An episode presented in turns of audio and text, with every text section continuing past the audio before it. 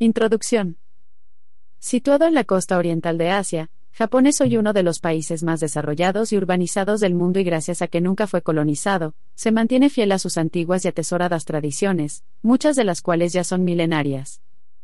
Está conformado por un grupo de islas con cerca de 130 millones de habitantes, y es actualmente la tercera potencia económica del mundo. Influenciados por el sintoísmo y el budismo, las dos religiones más representativas de este país, han desarrollado una gran cantidad de métodos y técnicas que han pasado de generación en generación perfeccionando gradualmente sus métodos. Y la esencia de ese conocimiento fue la clave del éxito del país, y aún hoy en día lo sigue siendo. A diferencia de otras potencias mundiales, esta sociedad no se levanta sobre la libertad del individuo y su capacidad emprendedora, sino sobre un principio de jerarquía y la fuerza del grupo, primando el éxito colectivo sobre el personal. Poseen valores inquebrantables como la autodisciplina, el fortalecimiento interior y el respeto al otro. Esta receta crea la mentalidad japonesa, forjada en la familia y en la escuela. Los japoneses son conocidos por su disciplina y cortesía, tienen un sistema educativo con métodos de enseñanza únicos en el mundo. Dedican tiempo y esfuerzo tratando de hacer que no solo sea útil, sino, al tiempo, divertido. Algunos de los patrones morales y éticos que hacen de esta sociedad una de las más avanzadas y civilizadas del mundo. El saludo es una reverencia prolongada, inclinando ligeramente los hombros y la cabeza, evitando el contacto físico.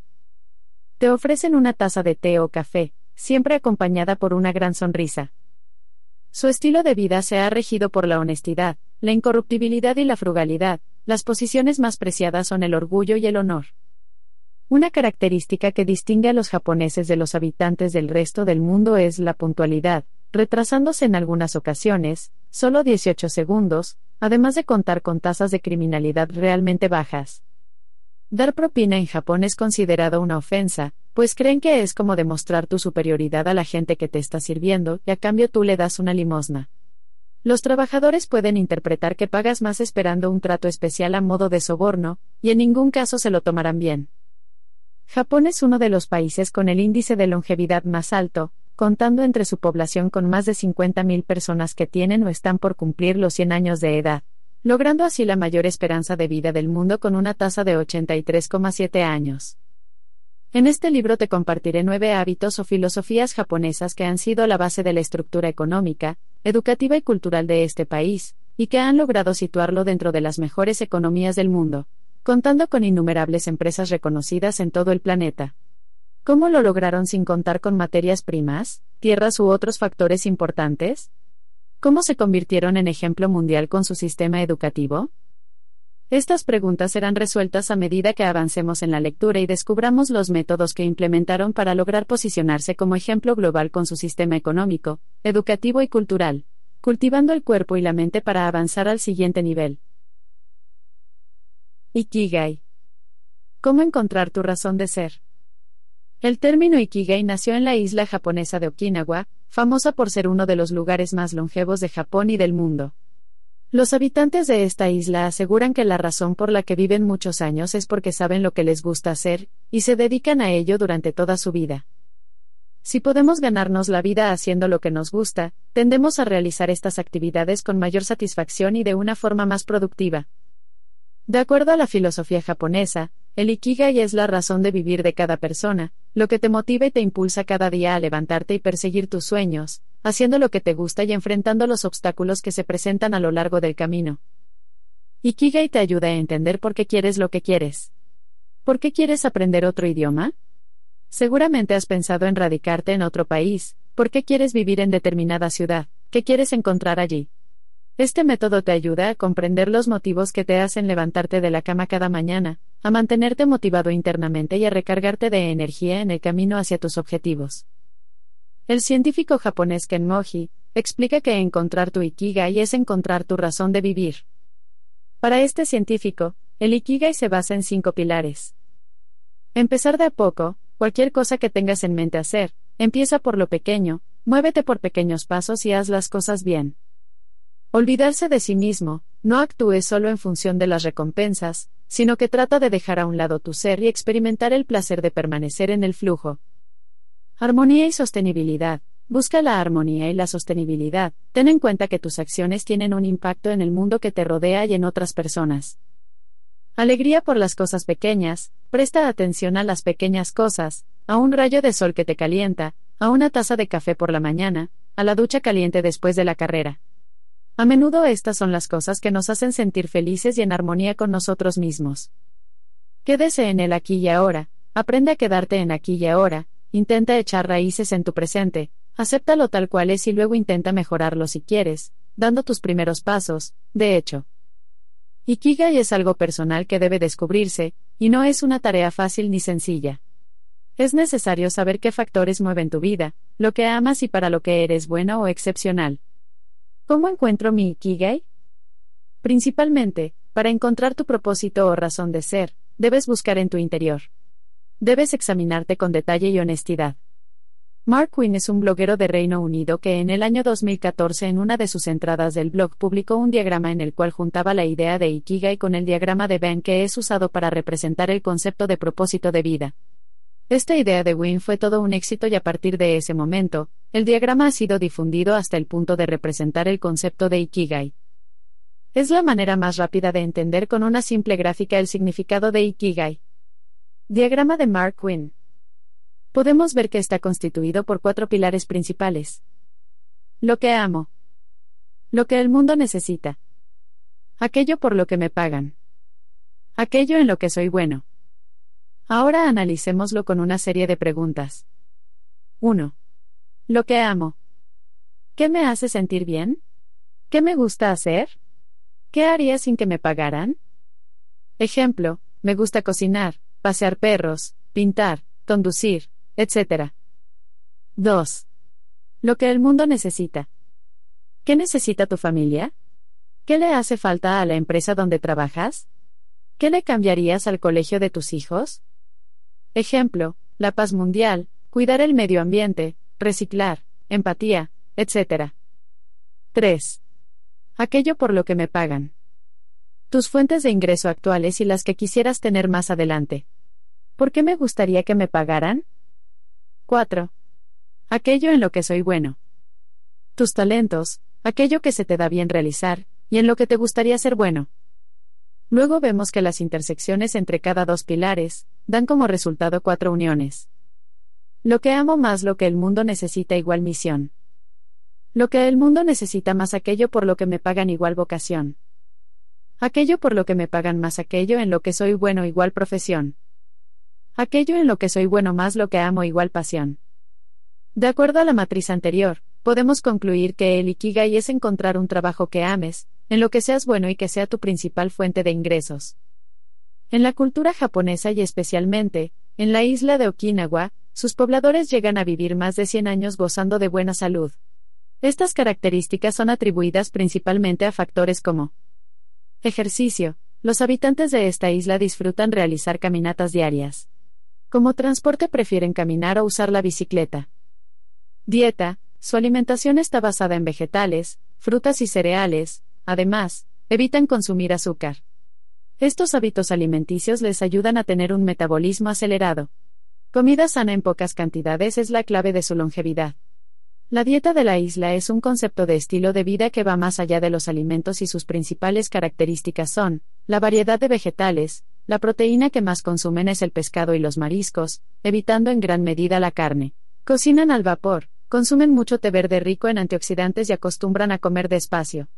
Con estas características, la dieta de Okinawa es nutritiva, baja en calorías, alta en vitaminas, minerales y micronutrientes, cuenta con una alta carga de antioxidantes y antiinflamatorios y es la dieta perfecta para envejecer de manera saludable. Además de haber sido probada en ensayos clínicos para disminuir los riesgos de varias dolencias asociadas al envejecimiento como la hipertensión o enfermedades cardiovasculares. Vida social. Acostumbran tener un círculo amplio de amigos y las relaciones familiares son muy sanas, evitando las discusiones innecesarias. Tener una vida social activa los mantiene felices. Son optimistas, no les gusta complicarse demasiado la vida, hacen siesta después del almuerzo y les gusta crear vínculos sinceros y cercanos con sus vecinos.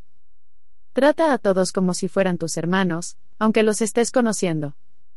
Ikigai, tienen un propósito para vivir. Los expertos consideran que el hecho de tener un Ikigai es uno de los puntos clave para lograr esa longevidad y bienestar excepcional de la isla. Cuando no tenemos claro cuál es el propósito de nuestras vidas podemos experimentar situaciones como fatiga, estrés o falta de decisión, impidiéndonos avanzar. Esto hace que repartamos el interés en diferentes temas y tareas que nos mantienen desenfocados y distantes de objetivos concretos. De ahí la importancia de construir una misión que te permita tomar decisiones acertadas y congruentes con aquello que amas y que consideras que aportará valor a tu vida y a la vida de los demás. Cada uno de nosotros vinimos a este mundo con un don, y un propósito y es nuestro deber descubrirlo, para esto debemos tener nuestras palabras, nuestros pensamientos y nuestras acciones enfocados en una misma dirección. Con esto, no quiero decir que solo debemos desarrollar un propósito a lo largo de la vida, la filosofía del Ikigai nos invita a establecer la razón de ser de acuerdo a las circunstancias en que nos encontremos, aclarándonos que podemos cambiar nuestro Ikigai en el momento en que creamos necesario hacerlo o cuando a través de la experiencia, encontremos nuevas pasiones, nuevas fuentes de ingreso, desarrollemos diversos talentos y cambiemos la perspectiva que teníamos hace uno, cinco o diez años atrás. De acuerdo a las bases del Ikigai, lo que amas puede cambiar si descubres que viajar, por ejemplo, es lo que realmente amas hacer. Igualmente, lo que el mundo necesitaba cambiando en base a los avances tecnológicos, científicos, médicos, entre otros y que nos hacen cambiar la perspectiva y ver las cosas de otra forma. Asimismo, aquello por lo que te pagan hoy puede no ser lo mismo dentro de 5 o 10 años. El mundo evoluciona constantemente y cada día surgen nuevos trabajos y ocupaciones y por último, aquello en lo que eres bueno se adapta a las nuevas habilidades que desarrollas a través del aprendizaje continuo, y las nuevas herramientas que surgen en el mercado.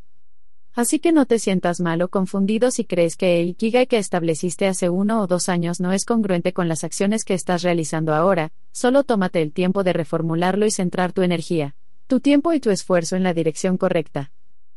Así que si eres un abogado y a los 50 años te has dado cuenta que la fotografía es lo que amas, el mundo la necesita, te pagan por hacerlo y eres realmente bueno en ello, está bien. Adelante. Nunca es tarde para hacer lo que realmente amamos. O si estudiaste medicina, por ejemplo, porque tu papá soñaba verte convertido en un gran médico pero sabes que no es lo que realmente amas, el momento es ahora para empezar a estudiar lo que siempre has querido, sin tener que dejar tu trabajo actual. Transforma tu futuro y conviértelo en el escenario perfecto para proyectar aquellos sueños que arden en tu corazón. No tengas miedo a perder lo que ya has ganado, no hipoteques tu felicidad a un título, a un oficio, a un lugar que no te llena, a un trabajo que te hace la vida amargada. Solo tenemos una vida y el tiempo que se va no vuelve jamás. Algunas veces tomamos decisiones importantes y trascendentales para luego arrepentirnos, pero, ¿Realmente quieres hacer ese trabajo por los próximos 20, 30 o 40 años de tu vida? ¿En verdad te gusta la ciudad en la que vives actualmente o simplemente te has resignado a estar ahí porque la empresa te transfirió o porque tu familia se mudó ahí? No te ates a situaciones, personas o lugares que no te hacen feliz, no te sientas culpable por las decisiones que anhelas tomar pero que el miedo te ha impedido hacerlo. Está bien equivocarse, está bien replantear nuestros objetivos y cambiar el plan, Está bien enamorarnos de nuevos lugares y querer vivir allí, está bien si lo que deseamos hacer no le hace daño a nadie. Encontrar y desarrollar tu Ikigai no te garantiza que los días grises desaparecerán, pero te dará la motivación y la energía necesaria para mantenerte en el camino enfocado en tus metas. Descubre tu Ikigai. Misión, guion bajo. Vocación, guion bajo. Profesión, guion bajo. Pasión, guion bajo. Mi Ikigai, guion bajo. Ansei. El arte de la autorreflexión. La palabra Ansei significa el reconocimiento de los propios errores como base para la mejora, así como el reconocimiento del éxito con modestia y humildad. En otras palabras, es evaluar objetivamente las decisiones que nos han llevado a alcanzar la situación actual y aprender de los errores a través de la autorreflexión y la autocrítica. La vida solo se puede entender al revés, sin embargo, debe ser vivida hacia adelante. Soren Kierkegaard.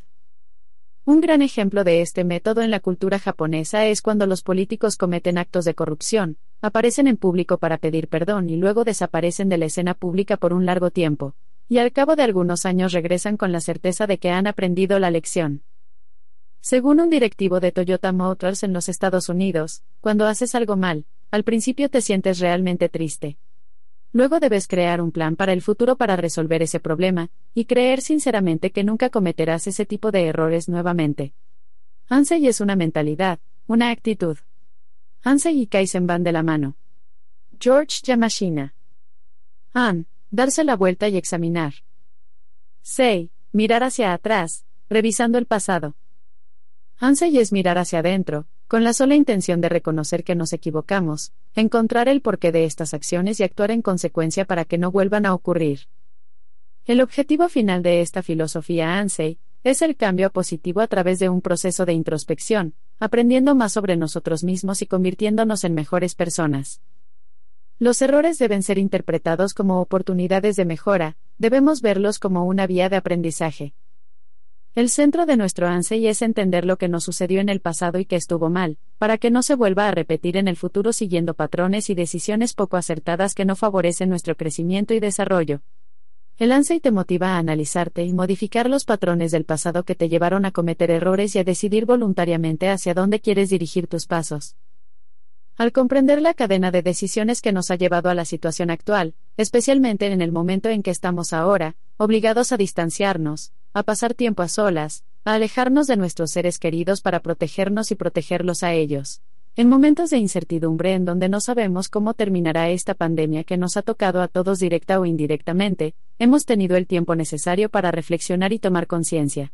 Justo cuando el mundo parece detenerse ante una enfermedad desconocida, cuando nos hemos dado cuenta de nuestra fragilidad, es el momento indicado para dejar atrás todo aquello que impide nuestra evolución, ya sea una relación tóxica, un trabajo que odiamos, una ciudad en la que ya no queremos estar, un hábito negativo que impide expresar todo el potencial que tenemos dentro para poder discernir, y ver con claridad lo que ha pasado y a partir de ahí, decidir la nueva dirección que anhelamos para nuestro futuro. Podemos tomarnos algunos minutos al día para estar a solas con nuestros pensamientos, permitir que nos hablen y escuchar lo que tienen para decirnos.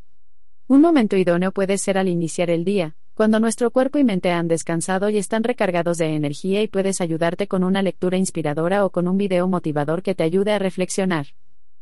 Además, debemos ser conscientes que los errores cometidos en el pasado han sido decisiones personales, no debemos buscar culpables. El hecho de señalar a alguien más como el artífice de nuestros desaciertos nos produce un alivio momentáneo, pero es una actitud infantil que no ayudará a encontrar una solución real.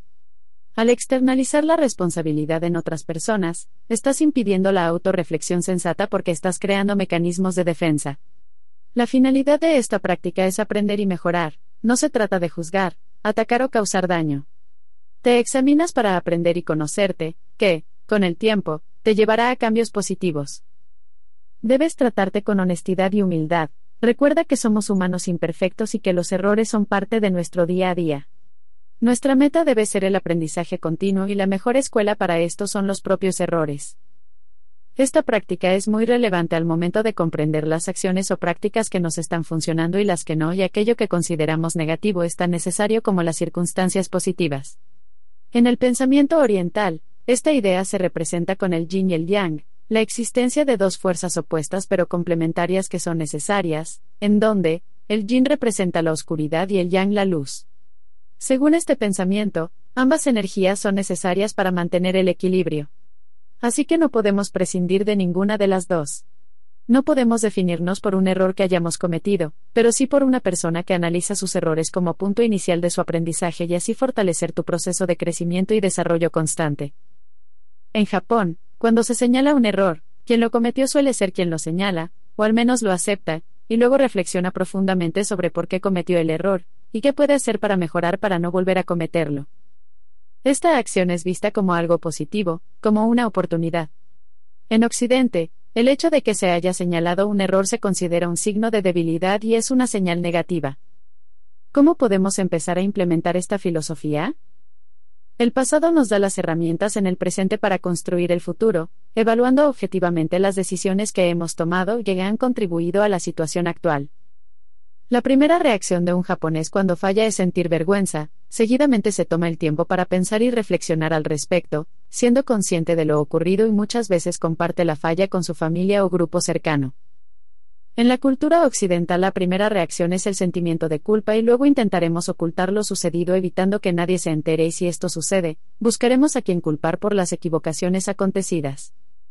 El Ansei nos permite hacernos un autorretrato que refleja lo que somos internamente y nos deja ver los aspectos en los cuales debemos trabajar, aceptando las fallas como aprendizaje y experiencia. El proceso de la autorreflexión, según esta filosofía, conlleva varias fases. Reflexión. Introspección. Hacerse responsable de los hechos. Reconocer que hay un problema. Identificar el origen o la raíz de la falla.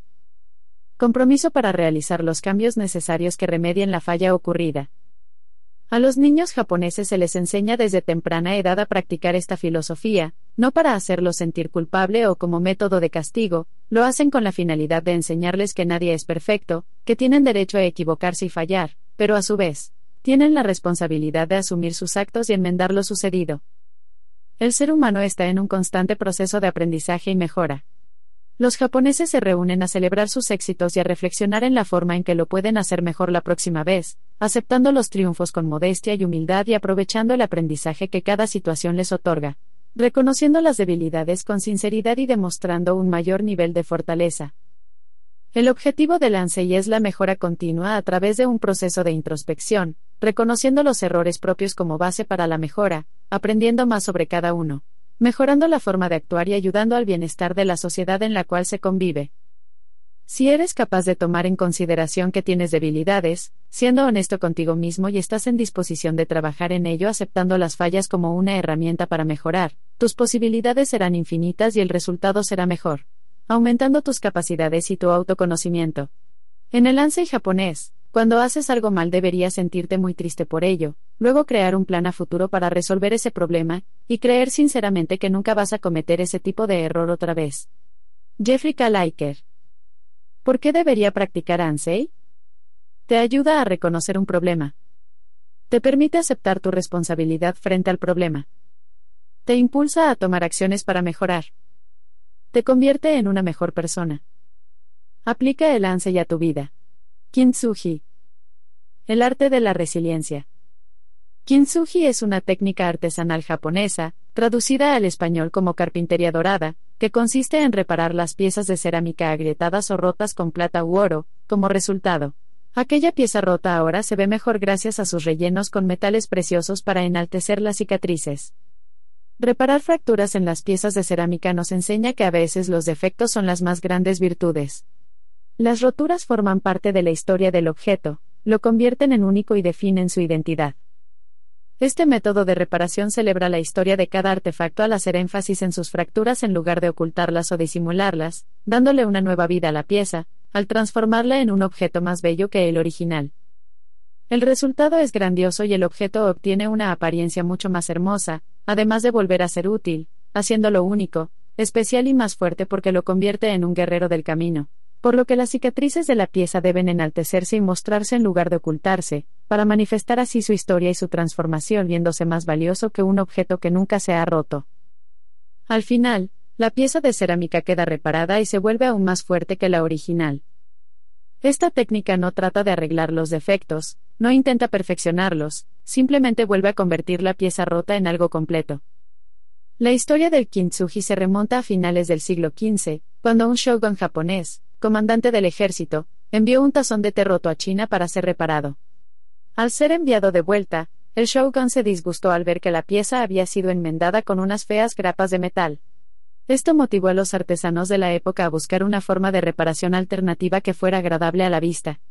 Para el siglo XVII, ya era una práctica común en Japón y según Louise Court, curadora de cerámica, fue durante ese tiempo que un guerrero japonés compró, rompió y reparó cuencos de té para obtener ganancias. Fuente: mimodermet.com diagonales diagonal kintsugi. Esta práctica se relaciona con la filosofía japonesa wabi-sabi, que se basa en ver la belleza en la imperfección. Este método de reparación también tiene que ver con el sentimiento que los japoneses llaman motainai, en otras palabras, lamentarse cuando algo se desperdicia y también se relaciona con otro término de esta cultura, mushin, aceptar el cambio. Cuando algo ha sufrido y tiene una historia, se vuelve más hermoso.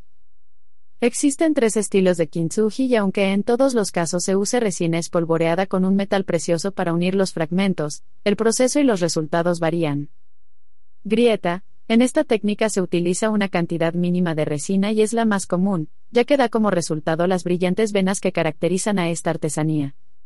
Método de pieza. Las obras restauradas con este método presentan fragmentos de reemplazo hechos completamente de resina.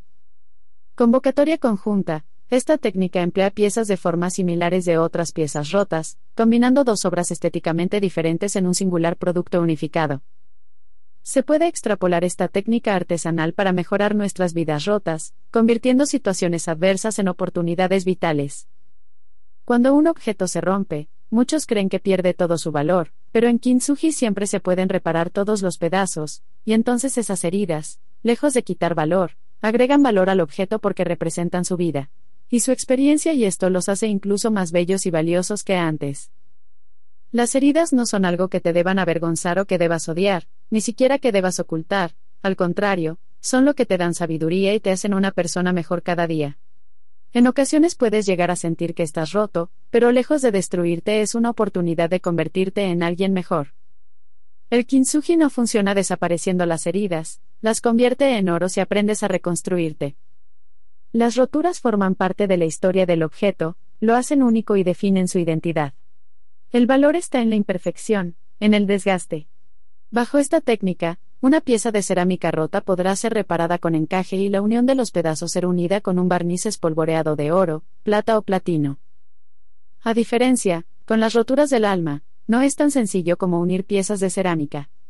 Y como todo proceso, lleva tiempo. En el kintsugi, la etapa de secado es clave para la recomposición del objeto porque es justamente lo que garantiza su solidez y durabilidad. Su filosofía hace que, en lugar de tirar el objeto, se recupere para que esta restauración luzca más fuerte con toda su historia y esplendor. A veces una pieza es más bella por el solo hecho de haberse roto. En nuestra cultura occidental, tenemos la creencia que aquello que se rompe una vez, jamás volverá a ser igual, mientras la cultura japonesa está convencida que, aunque el cambio es irreversible, con trabajo y dedicación, podrá ser reparada y volverá a ser útil. Nos enseñaron a disimular las grietas, a mostrar nuestros aspectos sin fisuras. ¿Puede algo así ser real? Como las arrugas o las canas, nuestras heridas nos acompañan. Esto es lo que somos y por esto, usar el kintsugi o arte de la resiliencia en nuestras vidas, nos hace aún más hermosos. El mundo rompe a todos y después algunos son fuertes en los lugares rotos. Ernest Hemingway. A diferencia de la idea de que la belleza es la perfección, lo siempre joven e intocado, el kintsugi celebra los accidentes del tiempo y la misma inconstancia de las cosas. En nuestras vidas, el proceso de cicatrización se da a través del duelo. Entender y aceptar una pérdida es un proceso que lleva tiempo, aún más cuando las heridas han sido tan profundas que amenazan con destruir todos los aspectos de la vida. La imperfección aceptada y admirada se vuelve una forma de perfección del espíritu. No es suficiente reconocer las heridas, es necesario aprender a sanarlas con dedicación y cariño, realizando un trabajo interior que nos permita celebrarlas. Una pieza de porcelana rota o agrietada puede llegar a convertirse en nuestro espejo, en el que podemos vernos a nosotros mismos y aceptar nuestra propia naturaleza sujeta al cambio y al desgaste, tan frágil como el barro o la porcelana e igualmente bella en sus transformaciones.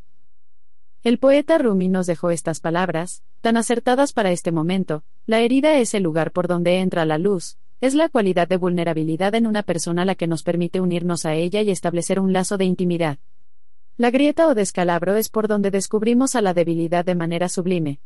En las heridas o fracturas entra la luz, y en la luz está Dios. A veces tienes que romper las cosas si quieres ver a Dios en ellas. En la ruptura permitimos que lo sagrado se forme en nosotros. Cada uno de nosotros, al igual que una pieza de cerámica, tenemos una historia que contar y de la cual aprender. A lo largo del camino, las cicatrices se irán marcando en nuestro cuerpo y alma y son la prueba de la fragilidad humana. Kintsugi, el arte de la resiliencia, convierte tus heridas en tu mayor tesoro. Una pierna o un corazón roto pueden repararse con los hilos dorados del amor y volverse aún más fuertes, demostrando que superar las adversidades es posible, dejando una marca que cuenta que ha sobrevivido. Cuando algo en nosotros se quiebra, no debemos ocultar la fragilidad e imperfección, por el contrario, se debe reparar como prueba de la fortaleza y la resiliencia, que es la capacidad de sobreponerse a las adversidades que nos presenta la vida, errores, pérdidas, fracasos, abandonos, accidentes, entre muchos otros, teniendo como ingredientes la aceptación, el perdón y la esperanza en un futuro mejor. El cuerpo y el alma de cada uno, al igual que una taza de porcelana, es frágil y está expuesto al paso del tiempo que desgasta y quiebra por fuera y por dentro, a través de la pena y el sufrimiento. Pero existe la esperanza que puede repararse mediante la resiliencia que nos permite autoconocernos, descubrir las habilidades y talentos innatos y desarrollar hábitos saludables. Es necesario tener mirada de artista para que todo aquello que en nosotros está roto, quebrado o defectuoso, nos invite a encontrar belleza en los lugares más insospechados y nos lleve a convertirnos en auténticos arquitectos de nuestro propio destino. Cuando te quiebras o te rompes sientes que te apagas como una vela que se consume, como un jarrón de porcelana que cae al suelo y se rompe en pedazos. Constantemente nos llenamos de grietas y roturas, inclusive, hay momentos que estamos tan rotos tanto por fuera como por dentro. Aunque las roturas del alma deben ser tratadas con especial cuidado y requieren de tiempo para sanarlas. Así como la etapa de secado es clave para la recuperación de la pieza de cerámica, el tiempo es esencial para sanar las heridas emocionales para poder resurgir con fuerza y determinación, superando las adversidades que la vida nos ha puesto en el camino. Los errores y faltas se convierten en una parte de la vida y al dejar cicatrices nos muestra otra forma de ver la belleza desde la experiencia y la superación de los hechos adversos reparando y dando un nuevo valor a la persona que ha prevalecido a sus roturas y grietas, resultando más fuerte y valioso porque ha convertido sus heridas del pasado en experiencia y aprendizaje. El mundo se encarga de rompernos, de llenarnos de fisuras y dejarnos cicatrices como símbolo de todo lo que hemos podido superar. Para los japoneses, el kintsugi es una forma de sanar después de haber sido quebrantados, aprendiendo a apreciar la belleza que queda después de la restauración como parte de nuestra esencia, dándote el impulso para seguir adelante después de una caída. Una persona es mucho más valiosa cuando tiene cicatrices, porque le van a recordar un momento difícil que ha sido capaz de superar a través del proceso de recuperación. La persona que ha sido resiliente, asume su pasado y eventualmente se vuelve aún más resistente, más hermoso y más valioso que antes de haberse roto. El kintsugi es la metáfora que representa el proceso de curación, ya sea físico o emocional, haciendo énfasis en las cicatrices que nos va dejando nuestra propia existencia. El proceso de sanación emocional deja sus marcas y recomponerse de las heridas que nos deja la vida es la mejor forma de aceptarlas, resurgiendo con nueva fuerza y determinación. ¿Cómo puedo practicar la resiliencia? Tras un fracaso, recoge los pedazos, no hay que tocar fondo para darnos cuenta de la realidad. Es fundamental recoger los pedazos y empezar a recomponernos lo antes posible. La cerámica y la vida puede romperse en mil pedazos, pero no solo por ello tenemos que dejar de vivir intensamente. Lejos de evadir la realidad, debemos aprender a renovarnos después de haber vivido situaciones adversas. Entiende cuál es tu situación. Redefinir un problema es adoptar un punto de vista. Empieza por analizar lo que ha pasado, observando lo ocurrido de forma objetiva, teniendo perspectiva de lo que sucedió. Aprende de lo ocurrido. La adversidad forma parte de la vida y tenemos que aprender a vivir con ella, haciendo frente a las situaciones difíciles que se nos presenten y aprendiendo las lecciones que nos pueden dejar. Fortalécete de forma emocional. Conectar con tu resistencia emocional es la forma más efectiva de obtener la fuerza necesaria para reconstruir los pedazos rotos. Reconstruye. Las heridas de la vida se pueden sanar igual que una tetera de porcelana. Cicatriza las heridas. Tu cicatriz no debe recordarte un problema, sino la adversidad que superaste. Es una huella de fortaleza y valentía. La belleza del resurgimiento. La resiliencia se presenta cuando alguien sufre un evento adverso, ya sea un accidente, un fracaso en su negocio, un abandono, la pérdida de un ser querido o cualquier otro hecho que le dé un giro a su vida y lo deje a la deriva. Siendo capaz de sobreponerse a las circunstancias, saliendo a flote, es algo así como un renacimiento, como el ave fénix que padeció el dolor de su muerte y vuelve a resurgir de sus cenizas. Existen muchos ejemplos de personas que han pasado por procesos que los han llevado a la deriva, sintiéndose perdidos y sin motivos para continuar, pero, aún así, han resurgido y ahora tienen una historia que contar. Joe Biden, actual presidente de Estados Unidos. Teniendo en cuenta, el reciente cambio en la presidencia de los Estados Unidos, han salido a la luz pública muchos detalles de la vida personal de Joe Biden, presidente electo para este nuevo periodo. Es admirable leer parte de su historia donde detalla que se convirtió en senador siendo un joven de 27 años, casado y padre de tres hijos. Durante la Navidad del año 1972, su esposa y su pequeña hija de tan solo un año, perdieron la vida en un accidente de tránsito, hecho que lo convirtió en padre soltero pues sus dos hijos varones lograron sobrevivir al accidente. Según la prensa, Biden estuvo deprimido y pensó en renunciar al Senado, pero sus familiares y amigos cercanos lograron convencerlo de continuar en la vida política. Tres años más tarde conoció a Jill, su actual esposa, una maestra que lo apoyó en la crianza de sus hijos, y que lo convirtió en padre de Ashley, quien nació para el año de 1981. El diario elpaís.com.co titula su columna Familia de Joe Biden, una historia que pasó de la tragedia a la gloria, y donde Biden confiesa que gracias a Jill, su familia se volvió a unir, y cómo la relación con sus hijos lo ayudó a sobrellevar el duelo por su hija y su esposa, mientras construía su carrera política. Su hijo Bo siguió sus pasos convirtiéndose en fiscal general de Delaware, sin embargo, en el año 2015 falleció a la edad de 46 años a causa de un cáncer cerebral, cuando Biden ejercía como vicepresidente en la administración de Barack Obama. Biden se refiere a su difunto hijo a menudo en discursos políticos y visita regularmente su tumba, así como las de su primera esposa e hija. Su otro hijo, Hunter se ha mantenido lejos de la vida política y su padre ha sido inquebrantable al acompañarlo y apoyarlo contra la adicción al alcohol y a las drogas que ha sostenido durante años. A pesar de haber sufrido pérdidas familiares y de ver sus aspiraciones presidenciales desvanecerse en dos ocasiones, no se dio por vencido, la derrota no significó el punto final de su carrera ni de su vida. Biden es un ejemplo de que al enfrentar cada reto que se nos presenta tenemos dos caminos a elegir, levantarnos, reconstruirnos y salir fortalecidos o dejarnos llevar por la corriente.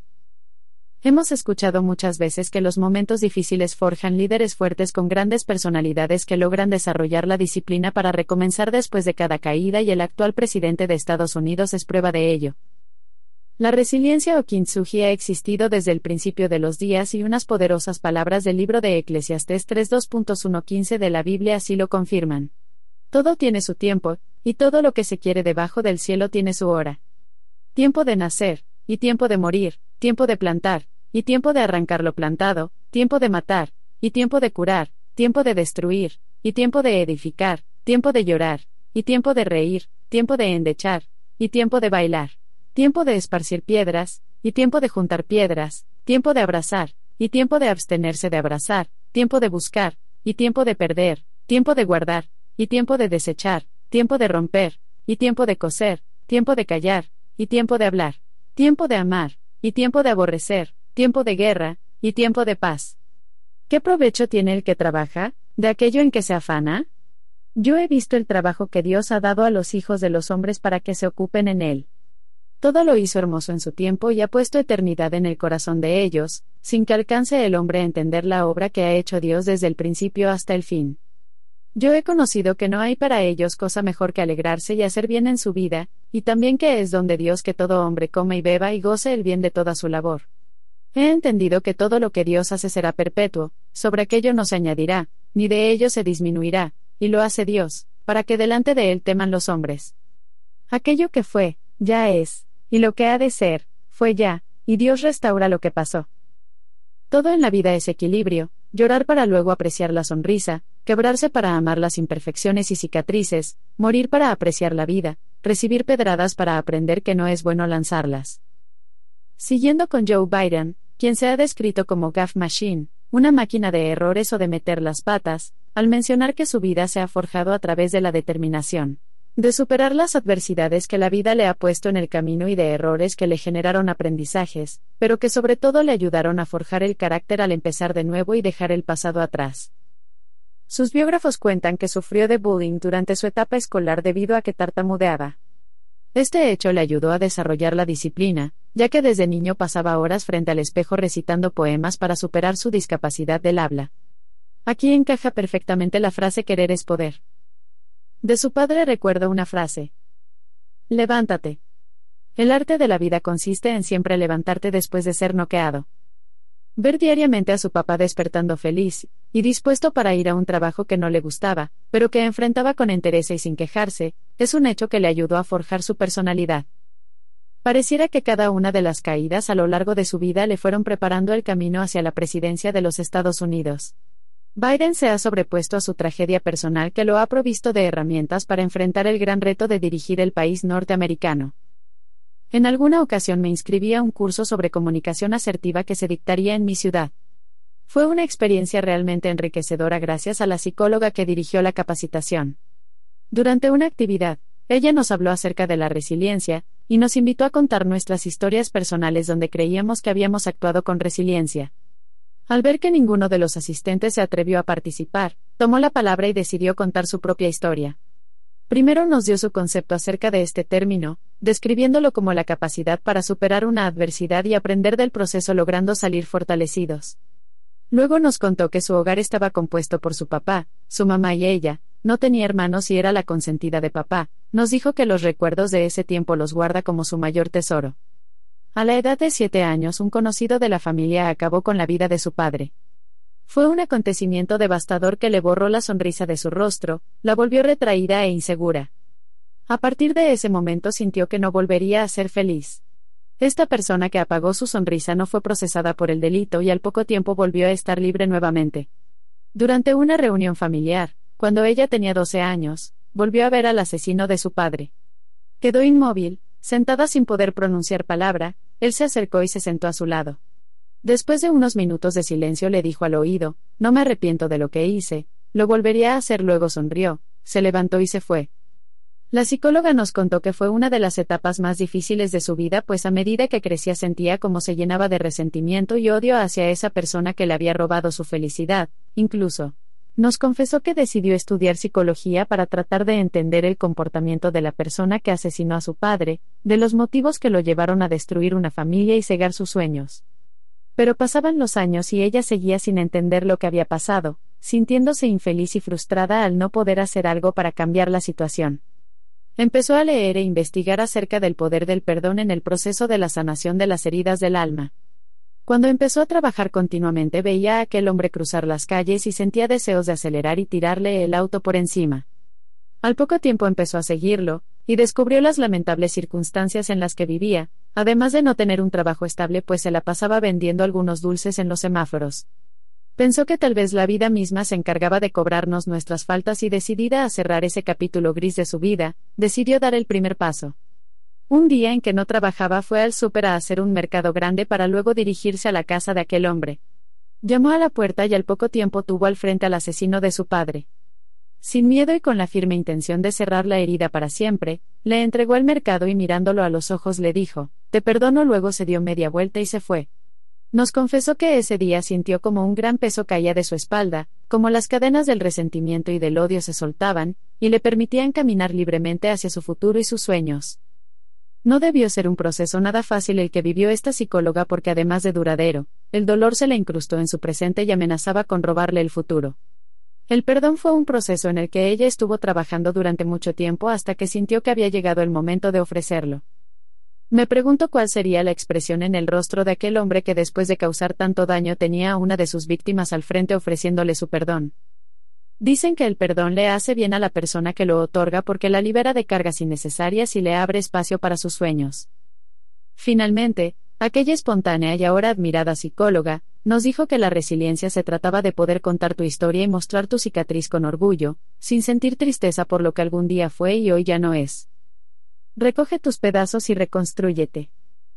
Examina las veces en que has sufrido quebrantos o roturas guion bajo. Redefine el problema, analiza y observa de forma objetiva y en perspectiva guion bajo. Enumera las lecciones que esta adversidad te ha dejado y analiza de qué forma puedes implementarlas en tu vida guion bajo. Observa la resistencia, fuerza y determinación que esta rotura te ha proporcionado guion bajo. Empieza a sanar las heridas, olvida, perdona guion bajo. Observa tus huellas de fortaleza y valentía y siéntete orgullosos de ellas guion bajo. Ichigo Ichie. El arte de apreciar el instante. Ichigo, es una fruta de primavera, de color rojo, pequeña. En el continente americano, conocida como fresa. En el budismo, Ichigo significa un tiempo limitado desde que nacemos hasta que morimos. Ichi, una vez, un encuentro. Un instante único. Ichigo Ichi es un proverbio japonés que significa una vez, una oportunidad. Nos invita a apreciar cada momento de la vida por ser único e irrepetible, ya que el momento que está sucediendo, aunque volvamos a tener otro momento parecido, no será igual al que está ocurriendo en este instante. Nos instiga a valorar este tiempo como si fuese la primera y última vez que lo fuésemos a vivir, ¿darías lo mejor de ti sabiendo que es un instante único de tu vida? ¿Centrarías tu atención y energía en un momento que no volverás a repetir? Lo que está ocurriendo ahora nunca más va a repetirse. Muchas veces, nos lamentamos cuando el tiempo pasa y no volvemos a ver a una persona. Debí decirle que la amaba, debí abrazarla más fuerte, debí pedirle que se quedara y esto sucede porque no valoramos el momento presente, nos distraemos y no le damos el valor. Y la atención necesario al instante que estamos viviendo. Al dedicarle nuestra atención y valor a cada momento, atesoraremos mejores recuerdos y cero remordimientos que nos llevarán a vivir una vida más plena, agradecida y feliz, mejorando así la vida de las personas que nos rodean al ofrecer lo mejor de nosotros mismos, concentrándonos en el aquí y en el ahora. Este término fue creado en la ceremonia del té, un camino para mejorarse a sí mismo, donde el maestro Lina Osuke, quien vivía bajo constante amenaza de asesinato y sabía que un día moriría asesinado, Preparábate cada día y siempre expresaba que era un momento único e irrepetible, por lo cual les pedía a todos los participantes su máxima y plena atención durante esta ceremonia que se realizaba en casas ubicadas en la mitad del bosque. Calma, serenidad, atención focalizada en el momento presente, los sentidos orientados a captar cada sensación, cada sabor y cada emoción. Lo experimentado en esas ceremonias debía extrapolarse a cualquier momento de la vida. En la ceremonia del té se apreciaba cada aroma, cada sabor, cada color, la energía de las personas presentes, los gestos, las sonrisas, cada palabra pronunciada. La vida se nos escapa como la arena de la playa que se lleva el viento o que cae de nuestras manos. Todos son prisas, presiones y nos hemos vuelto algo ciegos a la hora de apreciar el instante. En Japón, el ritual del té es algo más que ese rato en el que la familia o los amigos se reúnen para tomar esa bebida milenaria. Es una ceremonia que se programa y en la que uno acude mentalizado de su trascendencia. Es un momento para reunirse con las personas amadas, es un fragmento de vida que hay que apreciar como se merece. Cuando eres afortunado de tener una mascota, por ejemplo, un perro, puedes darte cuenta que estos animalitos entienden perfectamente la filosofía Ichigo-Ichi porque disfrutan cada momento de su vida. Si sales al súper por cinco minutos, si regresas de trabajar o si llegas a casa luego de un viaje, te recibirá con la misma alegría, moverá su cola y valorará este momento como si fuese único. Cuando lo sacas al parque, enfoca toda su energía en disfrutar este lugar, corre, salta, juega y explora así haya estado ahí muchas veces. No pensará otra vez este parque, los mismos perros que vi ayer, no lo hará porque su energía y concentración se enfocarán en disfrutar el tiempo que esté ahí. Debemos apreciar cada instante como lo hace nuestra mascota, hay mucho que aprender de ellos. Si pensamos en que cada día, cada momento o los encuentros que tenemos son instantes irrepetibles que nunca se darán de igual forma, nos abre a una oportunidad especial de apreciar de forma diferente todo lo que vivimos. Si apreciamos cada instante presente con toda su profundidad y originalidad, estaremos viviendo a plenitud cada instante de nuestra vida. Los momentos son únicos e irrepetibles. ¿Vives cada instante con pasión? ¿Disfrutas el momento presente sin remordimientos y preocupaciones? No vas a volver a repetir el instante que está sucediendo ahora. Vive el instante presente, Ichigo Ichie. Celebración. Crea un motivo para reunir a tu familia o grupo de amigos en un ambiente armónico que puede ser un picnic en el parque, una tarde de té en tu casa o cualquier otro que consideres oportuno. Encuentro. Haz que el lugar sea inspirador, acompañándolo con música instrumental, aromas suaves y luz natural de ser posible. Crea encuentros inolvidables. Aprecia el instante, enfoca tu atención al momento presente que estás viviendo, valora la compañía y el tiempo de las personas que están en ese preciso momento y disfruta su compañía viviendo cada instante a plenitud. Sentidos, deja que todos tus sentidos trasciendan, aprecia los sabores, aromas, colores, energías y emociones que están sucediendo ahora y crea recuerdos memorables. Fluye, desconéctate y motiva a tus invitados para que hagan lo mismo, dejando los móviles, ordenadores y cualquier aparato que robe tu atención del momento presente en una cesta dispuesta para ello. Incita a tus invitados para que las palabras, gestos, risas y emociones de todos los presentes fluyan sin inhibiciones ni críticas. Agradece, da las gracias a cada uno de los presentes por compartir este momento y regalarte sus emociones, palabras, sonrisas y este instante que se convertirá en único e irrepetible. Wabi Sabi. El arte de la imperfección. Wabi, la elegante belleza de la humilde simplicidad. Representa la aceptación del sabi con un corazón abierto, aceptando los cambios que trae consigo el paso del tiempo.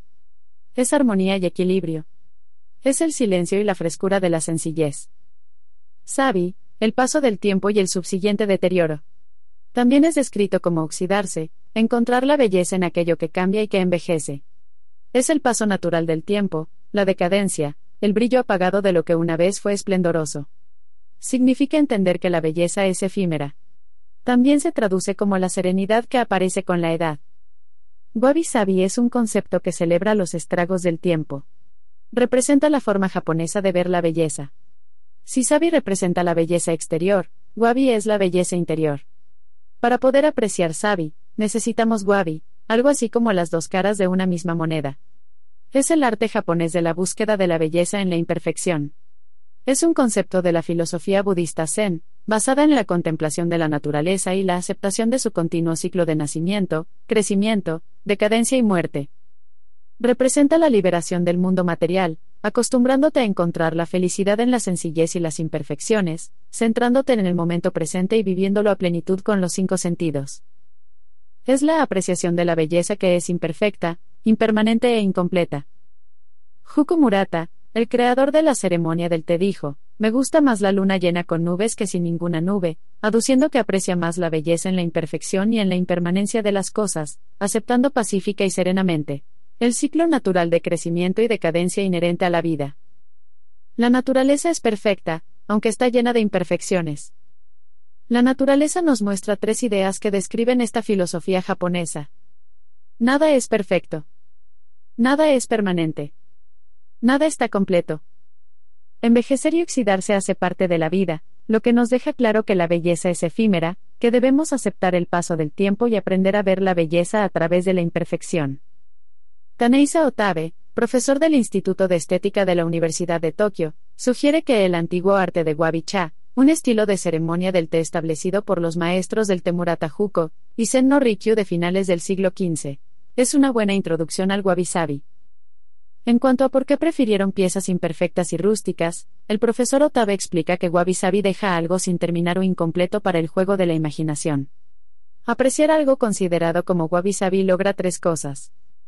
Venera la autenticidad por encima de todo. Se celebran las grietas, las hendiduras. Se celebran las marcas del tiempo y del desgaste.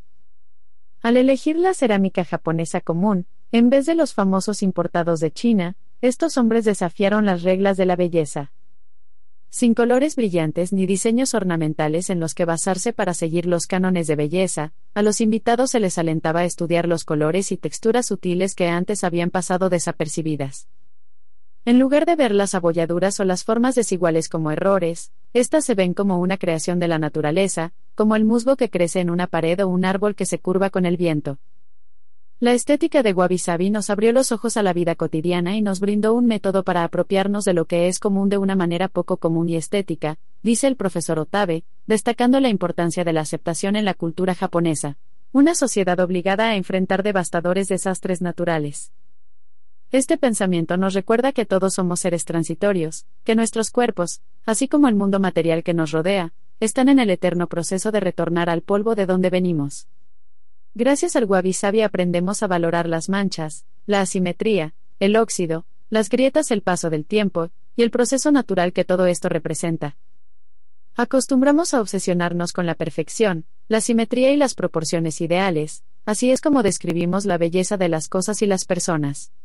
En Japón, la esencia de la belleza es muy diferente, haciendo alusión a lo imperfecto, los detalles, el valor del paso del tiempo y la asimetría que logra crear piezas y personas únicas. Esta cultura cree que las cosas siempre son más bellas al llevar las marcas de la edad y la individualidad.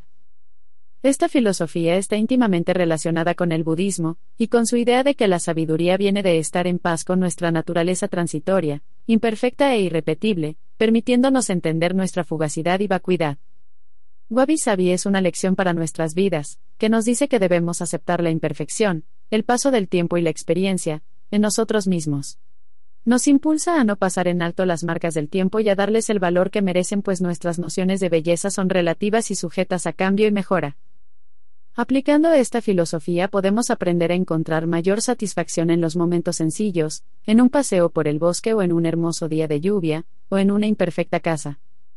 Esta forma de entender el mundo a través de la belleza de la imperfección nos demuestra que nada en la vida dura para siempre, nada está completo y nada es perfecto. Representa una visión estética japonesa que nos muestra el ciclo natural, y los cambios que el paso del tiempo deja en las cosas y en los seres humanos y nos invita a disfrutar del presente, la armonía de la naturaleza, los detalles de cada día y los pequeños logros que se convierten en un aliento para el alma. El Wabi Sabi nos ayuda a reconciliarnos con la incertidumbre, el miedo, el fracaso y con las consecuencias que trae el paso del tiempo en nuestras vidas, haciéndonos ver que podemos vivir con todo esto e incluso disfrutarlo. Cuando ves reír a tu hijo te llenas de felicidad sin detenerte a pensar que sus dientes no están perfectamente alineados o que trae sus manos sucias por estar jugando en el jardín. De esto trata el wabi sabi, de aceptar la imperfección como parte de la belleza como un camino hacia la felicidad. Esta filosofía te invita a que vuelvas a lo esencial, a que aceptes que la vida es imperfecta y que está en constante cambio. Si quieres vivir una vida feliz y plena, no te la tomes demasiado serio. ¿Cómo puedo aplicarlo a mi vida? Deténgase para sentir, utilizando los cinco sentidos, ¿cómo saben los alimentos que estamos consumiendo? El sonido de las aves en la mañana, el aroma que nos traen los árboles, la suavidad de nuestros zapatos. Estas simples acciones nos hacen tomar conciencia de dónde estamos, quiénes somos y cuál es el siguiente paso que queremos dar. Respira con atención, inhala y exhala lentamente llevando oxígeno a todo tu cuerpo, eliminando así la ansiedad y tomando el control de la situación. Mira el lado bueno de las cosas y las personas, concentrándote en los aspectos positivos, sin perder de vista la idea de que la vida es una sola, y es nuestro deber disfrutarla de la mejor forma posible. Rodéate de las personas que quieres y aprecias. 10 tips para practicar la filosofía Wabi Sabi en la vida diaria. Vive cada momento y saborealo. Coloca pasión en cada cosa que hagas. Aprovecha las situaciones adversas que se te presenten para aprender de ello y hacerte más fuerte y determinado. Aprende a disfrutar de la naturaleza y recárgate de energía. Olvídate de los patrones de belleza y perfección impuestos por la sociedad. Entrena tus sentimientos y desarrolla inteligencia emocional que te permita tomar mejores decisiones. Si algo no te hace feliz, no te adaptes a ello. Céntrate en ocuparte y no en preocuparte. Mira más allá, Observa cada detalle y encontrarás la belleza oculta de las personas y de las cosas. Tu felicidad solo depende de ti, trabaja en ella y evita los pensamientos negativos. Kakebo. El arte de ahorrar dinero. Esta palabra significa libro de cuentas del hogar, y fue creado en el año de 1904 por Motoko Hani, la primera mujer periodista de Japón con la idea de tener un mejor manejo de las finanzas en los hogares japoneses y buscaba un nuevo método para que las esposas pudiesen gestionar los ingresos de su familia de forma eficiente. Hacia los años 40 este método se hizo tan popular que se crearon libros y agendas que al día de hoy se venden en gran cantidad. De acuerdo a las estadísticas, este método que es usado por la mayoría de los hogares de este país asiático, ha logrado un promedio del 25% de ahorro sobre el total de los ingresos de cada persona u hogar. Estos datos contrastan con el porcentaje de ahorro en lugares como América Latina, en donde, según la nueva publicación Desarrollo en las Américas elaborada por el Banco Interamericano de Desarrollo, BID, América Latina ahorra poco y mal, y en donde plantean que la solución sería potenciar la educación financiera y crear una cultura basada en mejorar los hábitos de ahorro. Una buena razón para implementar esta técnica en nuestras finanzas personales, ¿no lo creen? Esta herramienta es clave para llevar al día tus cuentas y te permitirá tener controlados tus ingresos y tus gastos, además de marcarte objetivos de ahorro a corto, mediano y largo plazo. Kakebo es un libro clásico en los hogares japoneses y su funcionamiento es muy sencillo. Hace alusión al lobo y al cerdo, en donde el lobo representa todos los gastos que tenemos en un periodo de tiempo, principalmente durante un mes y el cerdo representa todo el dinero ahorrado en el mismo periodo de tiempo.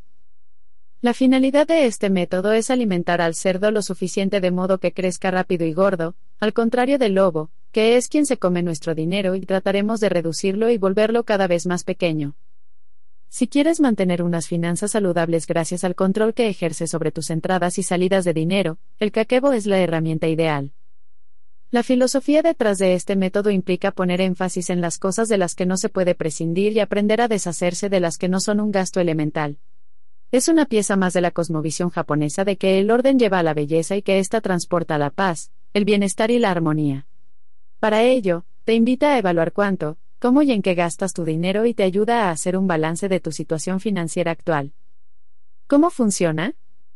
Primero, debes hacer un listado de todos los ingresos que obtienes en el mes, ya sea provenientes de tu sueldo, una inversión, tu negocio, y luego otro listado con los gastos, que serán divididos en cuatro partes. Gastos indispensables, alquiler, alimentación, transporte, la educación de tus hijos, una hipoteca, entre otros, que tienes durante el mismo mes. Ocios y vicios, como el cine, el café, cigarrillos, entre otros. Cultura y deporte, libros, suscripción al gimnasio, educación.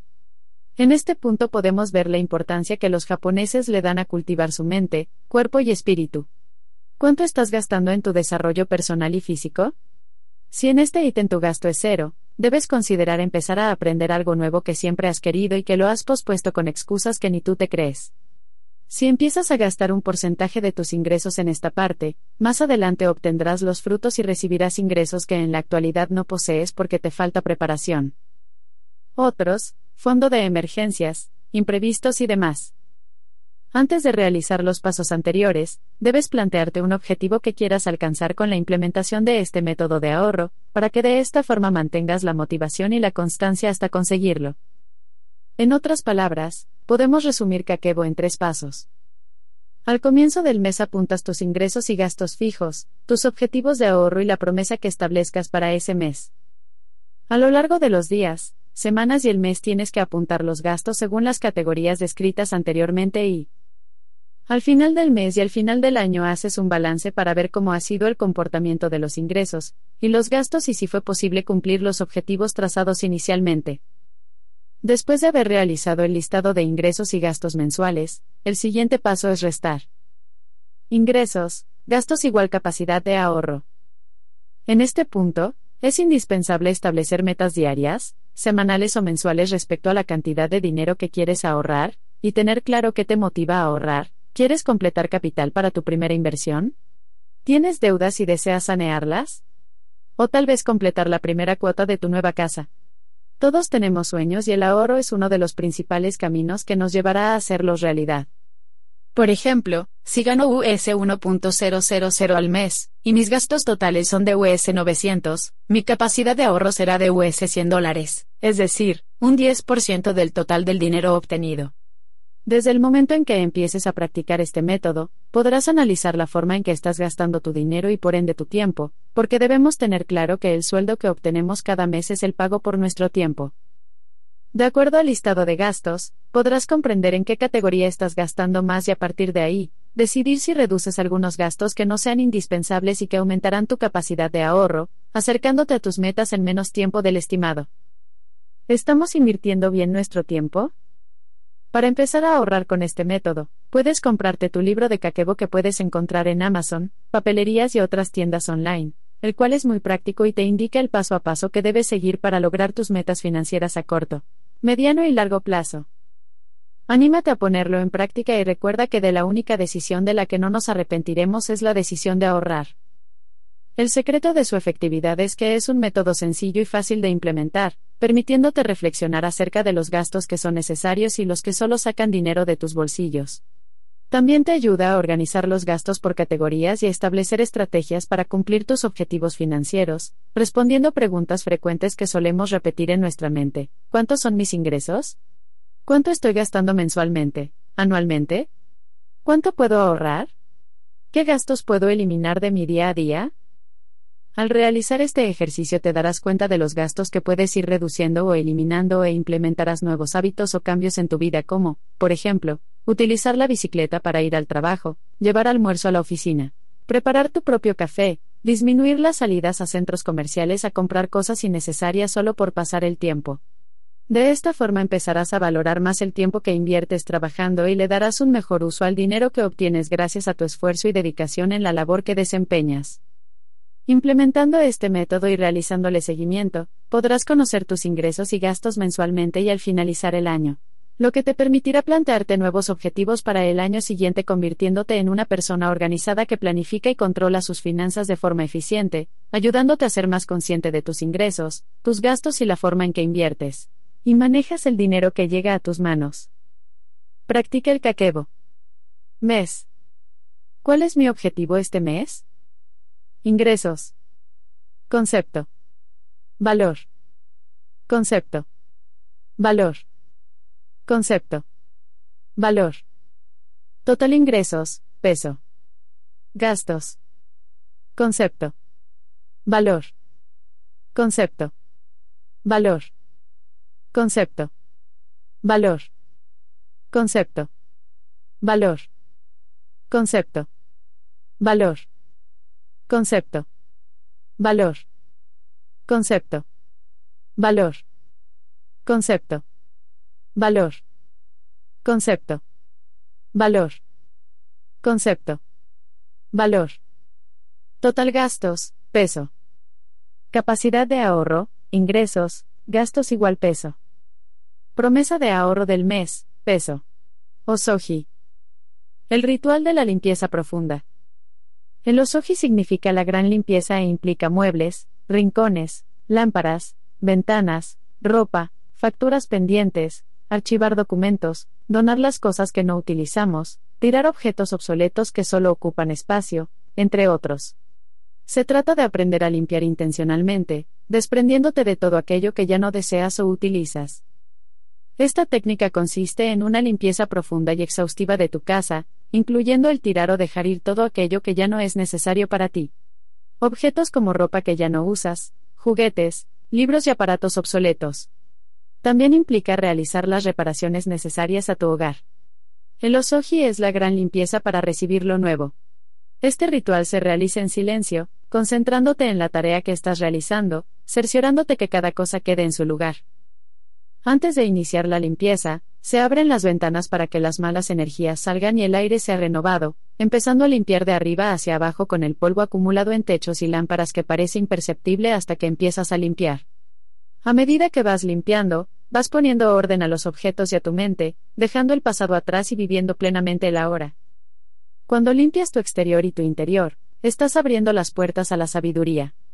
El Osoji recomienda mantener siempre limpia la entrada de tu casa, recordándote que la primera impresión de las personas que visitan tu casa es el reflejo de tu alma. Las ventanas representan la transparencia de tu espíritu, ¿qué tan limpias están ahora?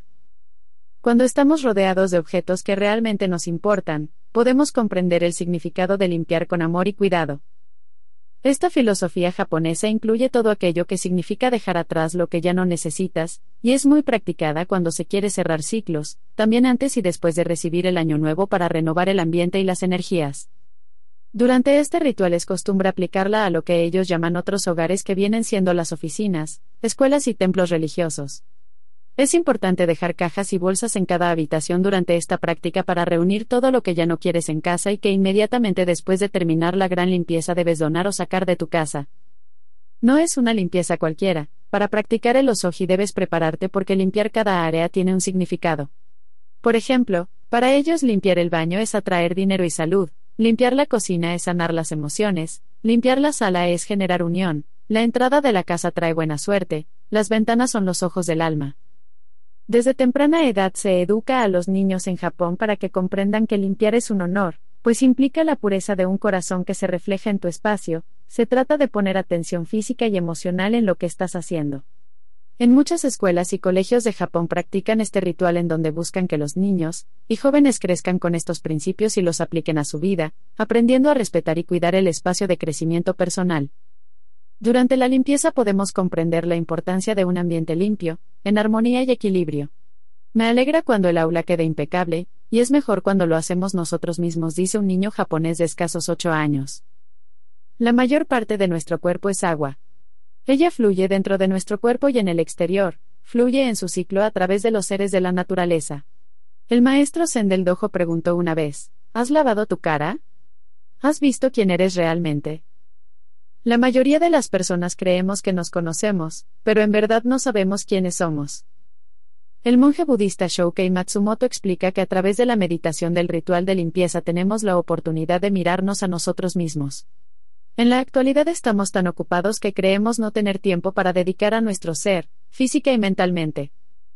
Osoji no se trata solo de limpiar cosas o ambientes, sino también tu mundo interno, ya que nuestra relación con el exterior refleja nuestro interior. Este ritual nos habla de purificar y bendecir cada lugar a través de la limpieza, además de verlo como una forma de promover la paz y depurar el mundo, afirma Matsumoto. Este monje escribió un libro que se convirtió en bestsellers en Japón y ha sido traducido a diferentes idiomas. Manual de limpieza de un monje budista se ha convertido en un referente del ritual de limpieza Osoji, explicando a través de 12 pasos la forma de realizar este ritual. Transforma las tareas de tu hogar en un ejercicio espiritual tomando conciencia de la importancia del orden y la limpieza. Recuerda que no limpiamos por el hecho de que esté sucia nuestra casa, sino para limpiar las sombras que nublan nuestro espíritu. La limpieza no debe ser algo que queramos evitar, pues cuando limpiamos buscamos ser mejores personas. Al limpiar los pisos estamos liberándonos de las preocupaciones y aumentando nuestra capacidad de concentración. El desorden jamás se puede ocultar y es tu reflejo. Para los monjes budistas limpiar su espacio es un adiestramiento, no un castigo y cada acción cultiva nuestra alma. Si quieres ser feliz, haz la limpieza con gusto. Nuestro ambiente refleja nuestra mente, donde hay desorden no hay serenidad, pero para encontrarla basta con poco, un trapo y una escoba, por ejemplo. Practica realizar la limpieza de tu casa de la forma en que lo hacen los monjes budistas. Si quieres purificar tu alma sin moverte de casa, puedes hacerlo transformando las tareas del hogar en un verdadero ejercicio espiritual. Antes de irte a dormir, revisa que todo quede en su lugar y así podrás descansar física y mentalmente. Valora cada objeto que tienes en casa y esto se verá reflejado en tu economía. Hay que ser ordenados y cuidar de todo lo que tenemos porque quien no sabe cuidar las cosas, no sabe cuidar a las personas. Una casa y una mente limpia son indispensables para una buena vida. Osoji nos invita a cuidar todas las cosas existentes en el mundo, desde los seres vivientes hasta los objetos, pues todo es digno de respeto. Los japoneses limpian en silencio y con cuidado y así en contacto con la naturaleza, pueden construir y disfrutar de la paz interior pues están convencidos que, al limpiar cada espacio de sus casas, están limpiando a la vez cada rincón de su interior. De esta forma transforman esos momentos vacíos de la limpieza en una práctica espiritual de meditación. Durante los últimos mundiales de fútbol, los hinchas japoneses han sido noticia por limpiar el estadio al finalizar los encuentros en que participa su selección. Medios de todas partes del mundo registraron imágenes de los japoneses cuando comenzaron a levantar la basura que encontraban en las graderías del estadio para luego depositarlas en las bolsas plásticas que llevaban consigo para este fin, demostrando un comportamiento ejemplar. Además, los jugadores del equipo de fútbol japonés limpiaron el vestuario después de terminar cada partido dejándolo reluciente junto a una nota que decía gracias, esta actitud nos dio una lección de educación y civismo al hacerse responsable de sus actos y de la basura ocasionada por ellos, demostrando respeto por el lugar que los acogió, y que les sirvió para disputar el partido. En muchas ocasiones nos dedicamos a comprar y acumular cosas que no utilizamos y terminan abandonadas en un rincón del closet o del garaje. ¿Te has preguntado alguna vez cuántas horas de trabajo te costó comprar estos objetos que no aportaron nada significativo a tu vida? Lo único que hicieron fue quitarte tiempo y dinero. Si cada vez que fuésemos a realizar una compra, nos detuviéramos a pensar un poco más en la necesidad real, seríamos más conscientes de la forma en que estamos invirtiendo nuestro tiempo y dinero. Solo por el hecho de contar con los recursos para comprar un objeto, no justifica que debamos comprarlo. El Osoji establece que cada objeto que tengamos en casa, posea un objetivo y una utilidad definida. Un estudio del Instituto de Simplicidad de los Estados Unidos ha demostrado que un 87% de la gente que dice tener menos cosas, se muestran más felices que cuando tenían muchas más cosas. Nuestras posesiones consumen nuestro tiempo mucho más de lo que creemos, haciendo que estemos menos concentrados en lo que en realidad es vital para nosotros.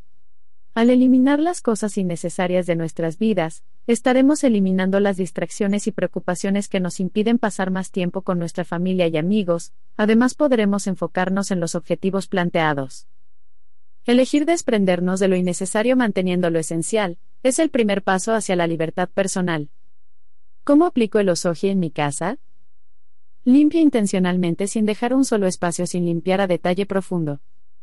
Ten junto a ti varias cajas en donde depositarás todo lo que no usas y que no es necesario en tu hogar.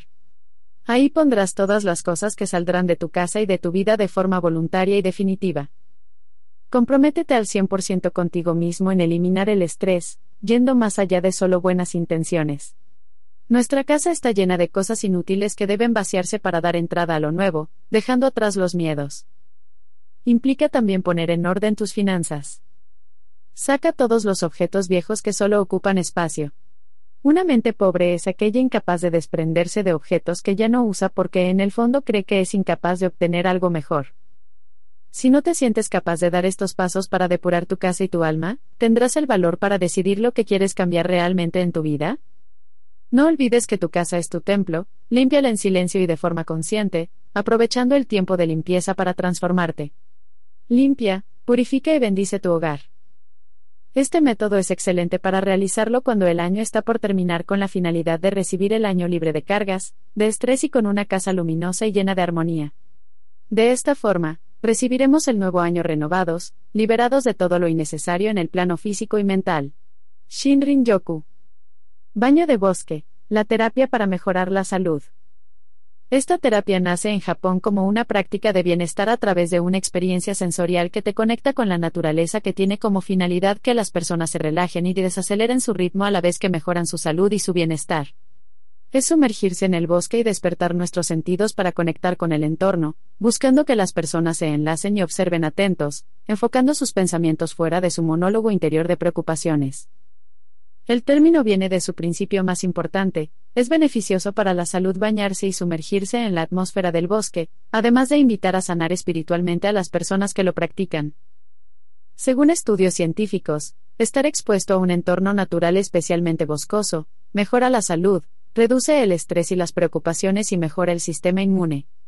Una de las cosas que pasa con esta práctica es que el flujo sanguíneo del cerebro cambia a distintos centros del cerebro y uno de los efectos es que decrece la reflexión y este efecto se mantiene después de haber salido del bosque. Se refiere a adentrarte en un entorno verde, natural que te relaja y calma tu mente. El baño de bosque es tan efectivo que es promovido por el Sistema de Salud Pública de Japón.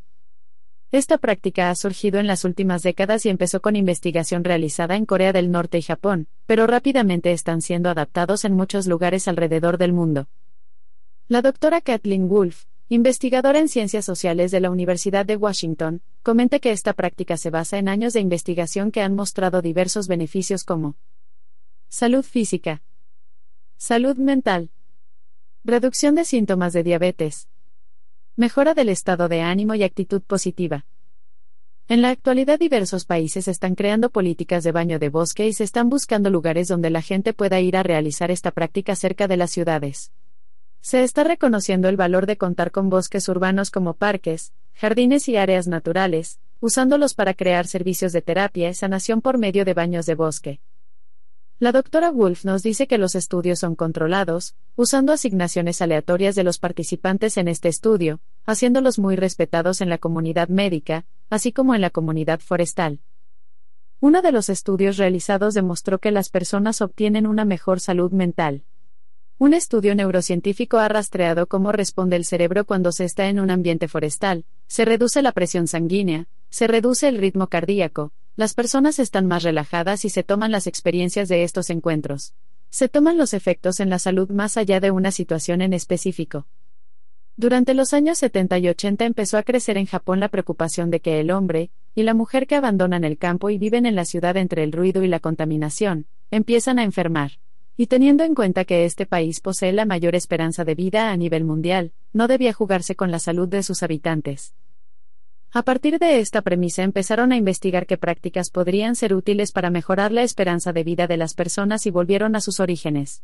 Recordando que los Shinrin-yoku por el bosque era una técnica maravillosa para mejorar la calidad de vida de las personas. Así que con solamente salir una vez a la semana al bosque a practicar este ritual vas a disfrutar de enormes beneficios para tu salud como Fortalecer tu sistema inmunológico porque al inhalar las fitoncidas que desprenden los árboles, estas van a nuestro flujo sanguíneo y activan los glóbulos blancos que son los defensores contra organismos ajenos como virus y bacterias. De esta forma aumentamos las defensas. Reduce el estrés, la ansiedad, la tensión arterial, la depresión y el insomnio, actuando sobre los niveles de cortisol, la hormona causante del estrés. Mejora tu estado de ánimo al subir tus niveles de energía. Mejora y potencia tu concentración y creatividad, lo que te aportará mejores ideas y te mantendrá enfocado en tus actividades diarias. Mejora la calidad del sueño, haciendo que puedas descansar mejor. Para practicar esta terapia llamada baño de bosque, podemos seguir algunos pasos como son. El primer paso y el más importante de todos, es reservar un espacio en tu agenda para darte un baño de bosque siendo consciente que es tiempo que dedicarás para ti y para tu bienestar. Desconecta de todas las situaciones que tienes a tu alrededor. No lleves celular o reloj que solo te distraerán y vas a necesitar una alta dosis de concentración para poder aprovechar al máximo de todos los beneficios que otorga esta terapia. No te fijes ninguna meta. El Shinrin Yoku funciona solo si salimos a caminar al bosque, y nos centramos en lo que nos vamos encontrando en el camino. Presta atención a tus sentidos. Siente el viento en tu cara, siente el sol sobre tu piel, escucha los sonidos que emite la naturaleza como la hojarasca al caer, el canto de las aves, el agua correr, el pasto y la tierra sobre tus pies descalzos. Conéctate con la naturaleza, escúchala y luego escúchate a ti, qué sientes, qué te gusta. Esto te ayudará a despertar tu sensibilidad, a darte mayor lucidez y concentración. Hazlo en silencio. Aunque vayas acompañado, realice el recorrido en silencio porque si lo haces hablando con alguien más no escucharás a la naturaleza. Deja tus problemas en casa. La filosofía del baño de bosque se centra en dejar los problemas en casa y utilizar el tiempo para disfrutar de la naturaleza y todo lo que nos ofrece, contando con nuestros cinco sentidos. Tómate los descansos que necesites. En el momento en que te sientas cansado, descansa. Si se te antoja abrazar un árbol o tocar la corteza de una roca o lavarte las manos en el arroyo, hazlo. La finalidad de este ritual es que te sientas confortado y renovado. Gabriela Iglesias, psicóloga y paciente oncológica, describe los beneficios que esta terapia le aportó en su tratamiento de recuperación de cáncer de mama, acompañado de una alimentación saludable. Tenía un tumor de 6 centímetros en el seno derecho, un tumor muy agresivo. Gabriela relata que su primer sentimiento fue el miedo y la frustración, luego vio la posibilidad de sanar y recuperarse a través de la naturaleza y empezó a realizar caminatas por el bosque una vez a la semana. Después de haber recibido su ciclo de quimioterapias, a pesar de no contar con mucha energía, el hecho de realizar estas caminatas le hizo sentirse mejor y poco a poco fue recuperando su vitalidad. Al cabo de seis meses de tratamiento de quimioterapia y el baño de bosque, el tumor de Gabriela pasó de medir 6 centímetros a solo 2 milímetros, casi desapareciendo por completo. Y al año de haber recibido el diagnóstico inicial de su cáncer, se realizó un escáner y el resultado fue que estaba completamente sana. Los japoneses descubrieron que los árboles para mantenerse saludables y también para comunicarse entre sí, emiten unas sustancias químicas que se llaman fitoncidas y que quedan suspendidas en la atmósfera del bosque. Cuando caminamos en medio de los árboles, inhalamos esta sustancia que fortalece el sistema inmune, ayuda a regular la presión arterial, ayuda a disminuir los niveles de las hormonas cortisol y adrenalina que son las hormonas del estrés, y contribuye a mejorar la salud física y mental de las personas. Para realizar esta terapia, debemos trasladarnos a un bosque y estando allí, con los pies descalzos, disponernos para conectar con la naturaleza. Para esto vamos a cerrar los ojos, realizando algunas respiraciones profundas sintiendo el flujo del aire en nuestro cuerpo. Luego trasladaremos nuestra atención a la planta de los pies que son las raíces que nos sostienen, ascendiendo lentamente por todo el cuerpo hasta llegar a la cumbre de la cabeza para luego empezar a escuchar los sonidos que nos brinda el entorno sintiendo la temperatura y las sinfonías del bosque. Después de haber despertado nuestros sentidos, nos pondremos en pie y empezaremos a caminar lentamente sintiendo las texturas que nos ofrece la naturaleza. En esta parte, podemos tocar y sentir los árboles, las flores, las rocas, el agua y todos los elementos que la naturaleza nos otorga, sumergiéndonos completamente en esta experiencia. El tiempo que dure esta terapia puede variar entre 30 minutos y 2 o 3 horas, dependiendo de tus necesidades y disposición. Según el canal Univision, en una publicación realizada el 20 de mayo de 2019, afirma que la práctica de los baños de bosque es cada vez más común en los Estados Unidos. Las personas sienten la necesidad de hacer una pausa en sus vidas pues han estado de aquí para allá yendo de una cosa a otra. Alex Gese, escritor español y fundador del Club de Baños de Bosque, desarrolló una técnica inspirada en este ritual japonés orientada al tratamiento y rehabilitación como una práctica complementaria a los actuales servicios de salud centrada en problemas de salud mental como estrés, insomnio, ansiedad, depresión, entre otros, indicando que la conexión con la naturaleza mejora nuestro bienestar. Beneficios.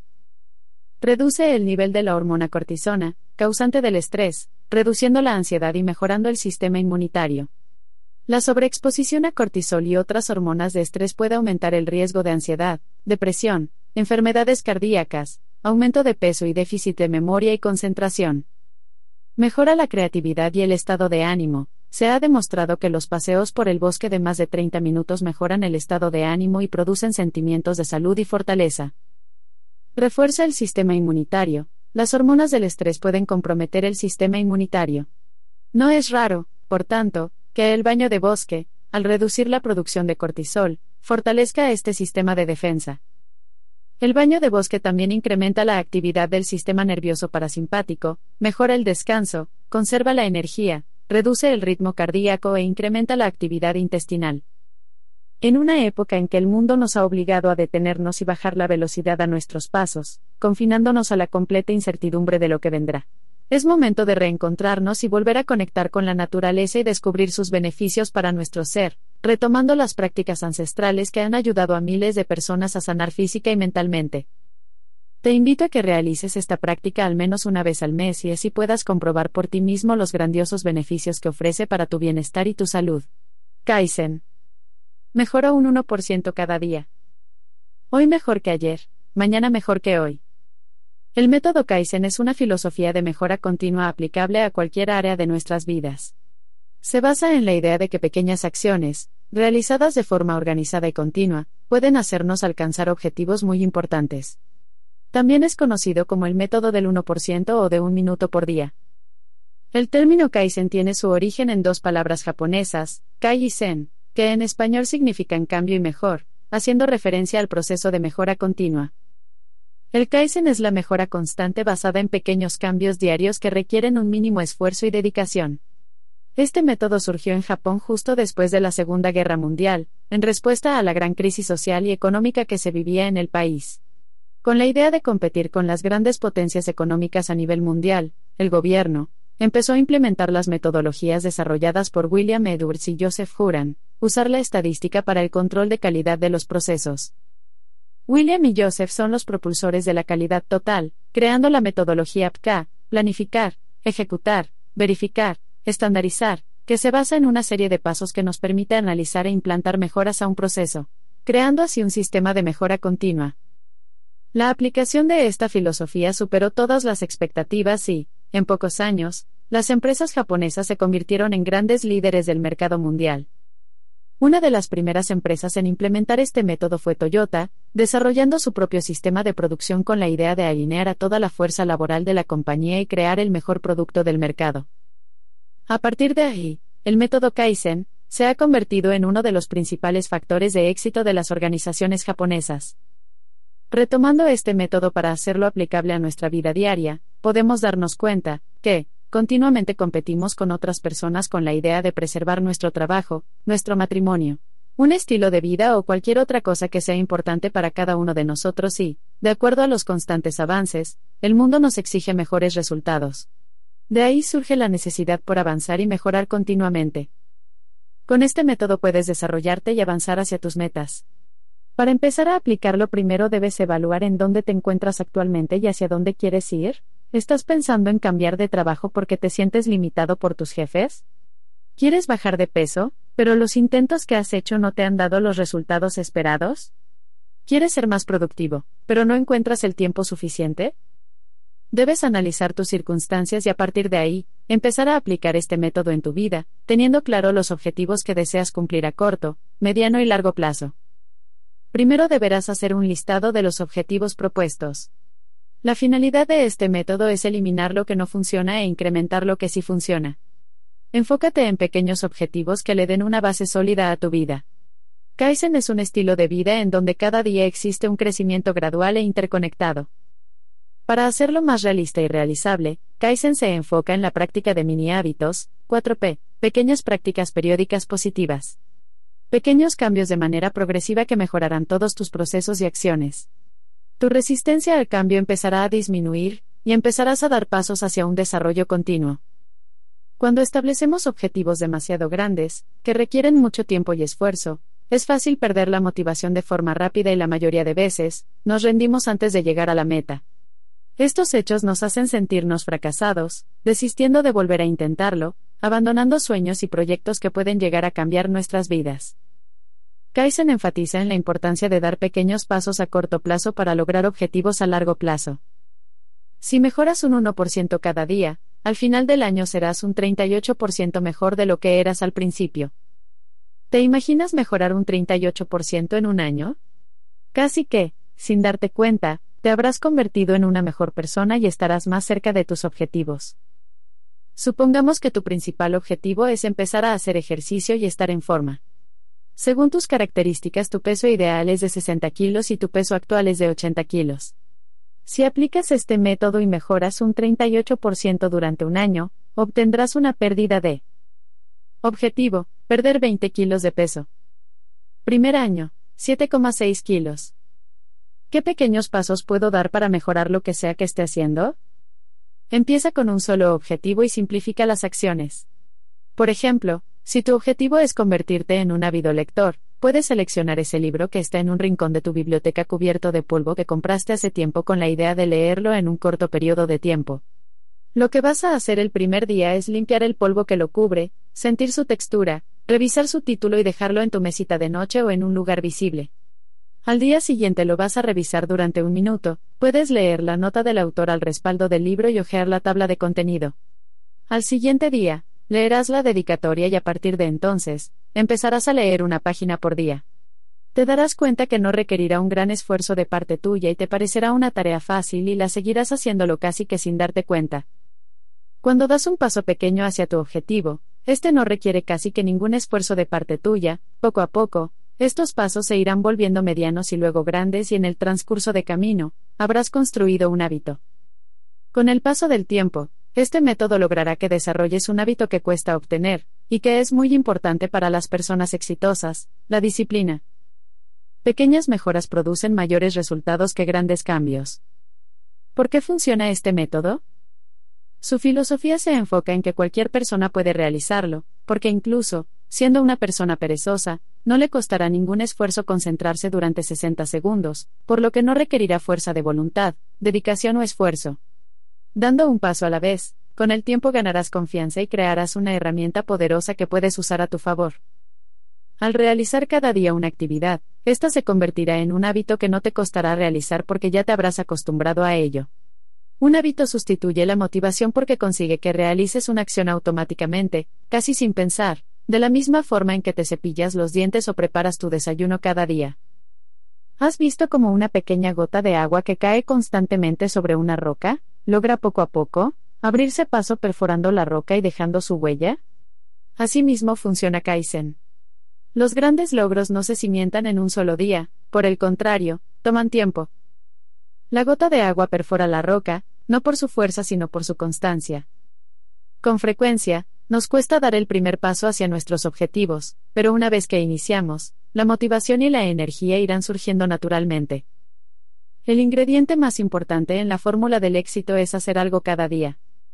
Recuerda que la transformación no viene dada por un golpe de azar, debes trabajar en construirla. Los maestros budistas escribieron la metáfora del bambú, la cual afirma, que la semilla de este árbol demora hasta siete años para germinar y durante estos largos años, la planta se dedica a reunir los nutrientes necesarios para asegurar su crecimiento.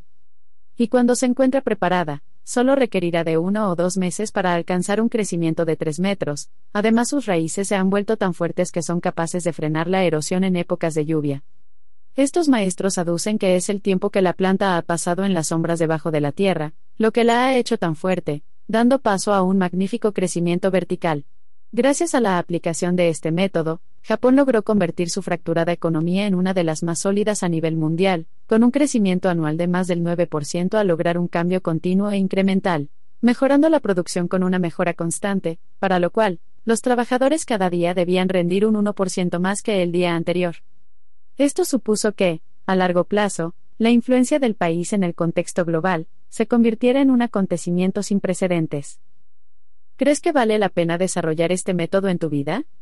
Imagina cuánto podrías mejorar si aplicaras estos conceptos a un área específica. Para poner en práctica esta filosofía japonesa podemos seguir unos sencillos pasos que nos darán claridad y nos guiarán durante el proceso. Tener claro el punto de partida. Antes de iniciar debemos analizarnos honestamente para determinar el punto en el que nos encontramos de aquello que queremos conseguir y así poder establecer metas diarias que nos ayuden a cumplirlos.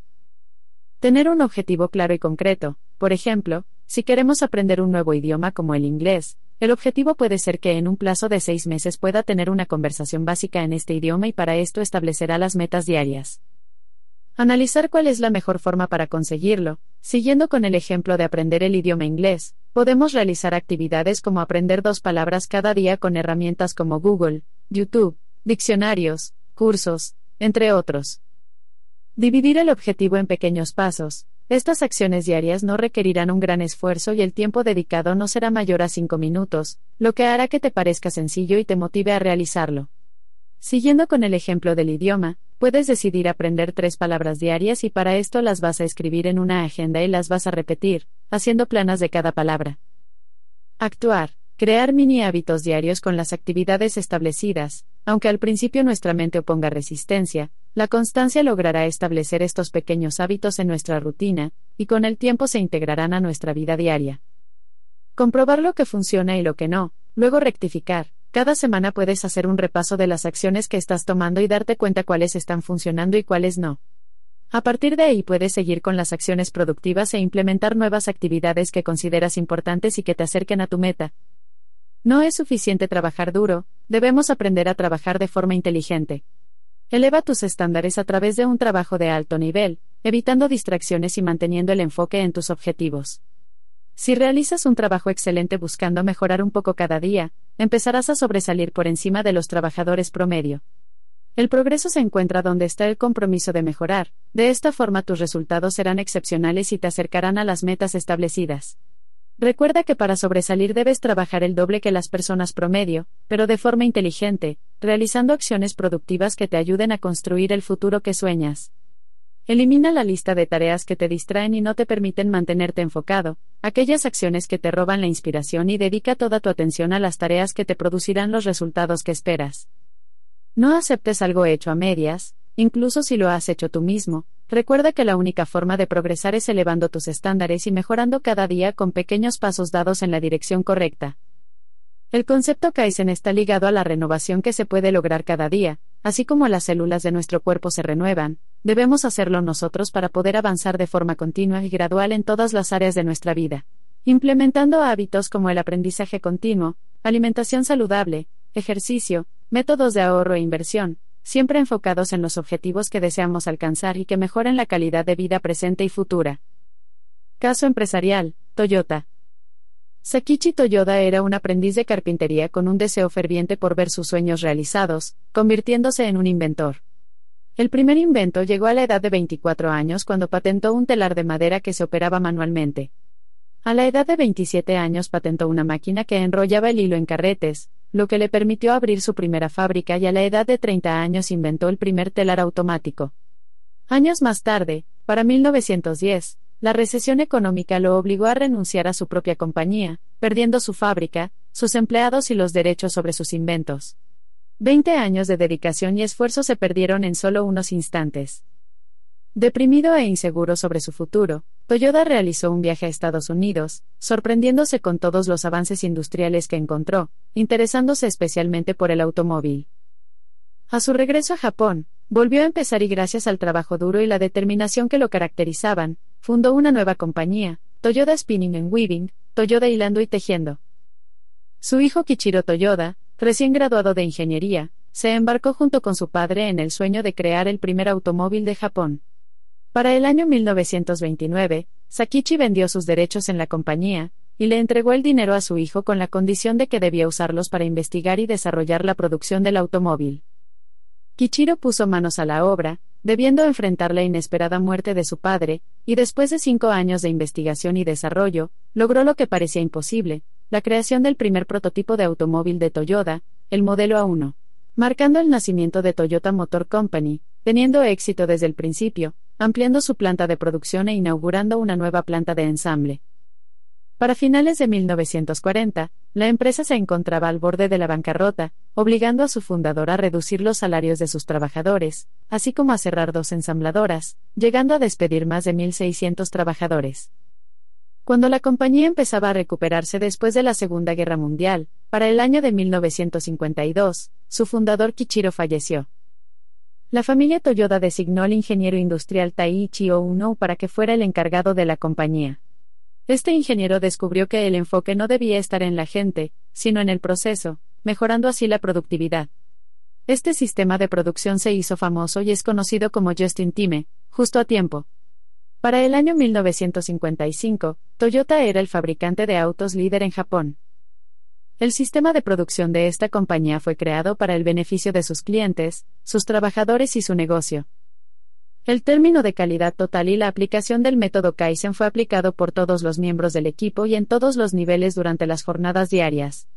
Una vez que el cliente realiza un pedido, la producción inicia y las partes llegan justo a tiempo a la fábrica y a las líneas de producción, asegurando que las líneas se muevan sin contratiempos. Este sistema se basa en la eficiencia de cada proceso, reduciendo o eliminando procesos inútiles y tiempo perdido. Como resultado, los trabajadores se concentran en sus tareas y entregan un producto de excelente calidad dentro de los plazos establecidos para ello. Toyota considera el método Kaizen como una filosofía en donde los miembros del equipo pueden aportar sus ideas para el mejoramiento continuo de los procesos. También aplica el sistema de las 5 Siemens S para mantener sus instalaciones y procesos en perfecto orden y limpieza. Hoy en día, Toyota es una marca asociada con productos de calidad, además de ser una de las compañías automotriz más grandes del mundo. Ahora que conoces estas filosofías que pueden ayudarte a transformar tus hábitos y convertirte en una mejor persona, te invito para que los pongas en práctica. Y constates por ti mismo los cambios que poco a poco se irán desarrollando en tu forma de ver y vivir tu existencia. Recuerda leer este libro cada vez que necesites una dosis de motivación e inspírate para llevar tu vida al siguiente nivel. Aquí acaba nueve hábitos japoneses, que cambiarán tu vida, Spanish Edition, escrito por Andrea Rodríguez. Espero que hayas disfrutado de la narración.